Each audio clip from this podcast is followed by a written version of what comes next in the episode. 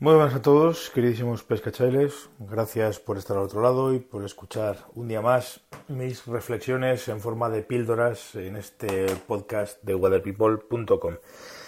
Eh, esta semana pasada he estado con un, con un amigo que es eh, muy aficionado a, muchas cosas y entre ellas es, es eh, o por lo menos es aficionado a la pesca. Y no terminaba de entender el tema de la pesca sin muerte. Y bueno, pues me lo preguntó, ¿no? Me dice, oye, pero tú, eh, realmente, ¿cuál es la. Pues, ¿Tú por qué? ¿Qué es esto de pescar sin muerte? ¿Cuál es tu fundamento de pescar sin muerte? Y al final, pues, pues, pues le contesté lo que para mí supone la pesca sin muerte, dejándonos además de, de muchas zarandajas y de filosofía zen y todas estas cosas.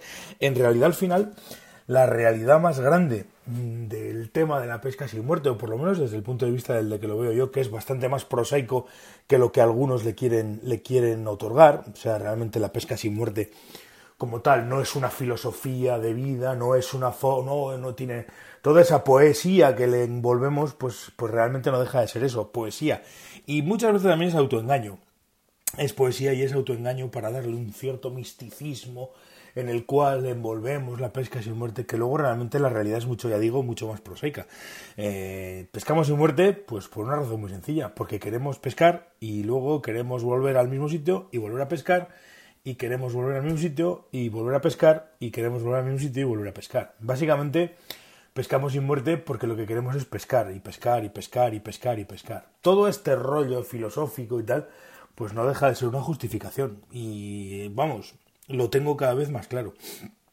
Yo, eh, al final, ya digo, a mi amigo le dije, pues, pues básicamente que pescaba sin muerte porque me gusta pescar y sobre todo porque, porque somos muchos y, hay pocas truchas y de alguna manera tendremos que poder intentar pescarlas todos. Y, creo que básicamente ese es el, el fundamento real de la pesca sin muerte, que realmente tiene mucho menos de, de místico que, cualquier otra cosa. realmente, en el fondo somos un poco, y entenderme un poco lo que estoy diciendo, ¿eh? en el fondo somos un poco egoístas porque lo que nos interesa es pescar y pescar y pescar y pescar. Y volver a pescar y volver a pescar y volver a pescar. Que todo este tema del ecologismo y demás, yo siempre lo he dicho, que el pescador sin muerte, o yo como pescador sin muerte, no el pescador sin muerte, yo me imagino que habrá gente que tenga sus, sus propias eh, motivos y demás, pero yo como pescador sin muerte lo que busco es, eh, lo que hemos dicho, pescar una trucha y volver al mismo sitio de la semana o al mes y volver a pescarla. Es decir, yo no soy, yo no, no me considero una persona ecologista en cuanto, a, en cuanto al, al tema de la pesca. Sí me considero una persona conservacionista, entendiendo que un tío conservacionista es un tío que va al río y disfruta de ese entorno y procura dejarlo exactamente igual porque quiere seguir disfrutando de ese entorno.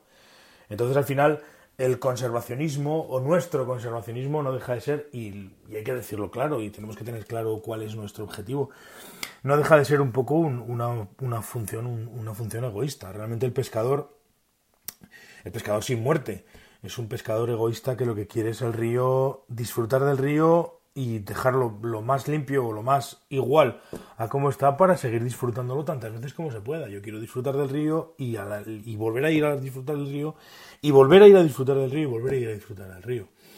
Entonces, eh, estamos en, una época en la que muchas veces para justificar nuestras, nuestras, eh, nuestros actos o para justificarnos nosotros como, como personas o para reafirmarnos, tenemos que de alguna manera vestir de, misticismo y de, y de filosofía o de, o de, algo, de algo poético y tal esta, esta historia, que realmente al final de poesía tiene poco, de misticismo no tiene nada y de filosofía pues menos todavía.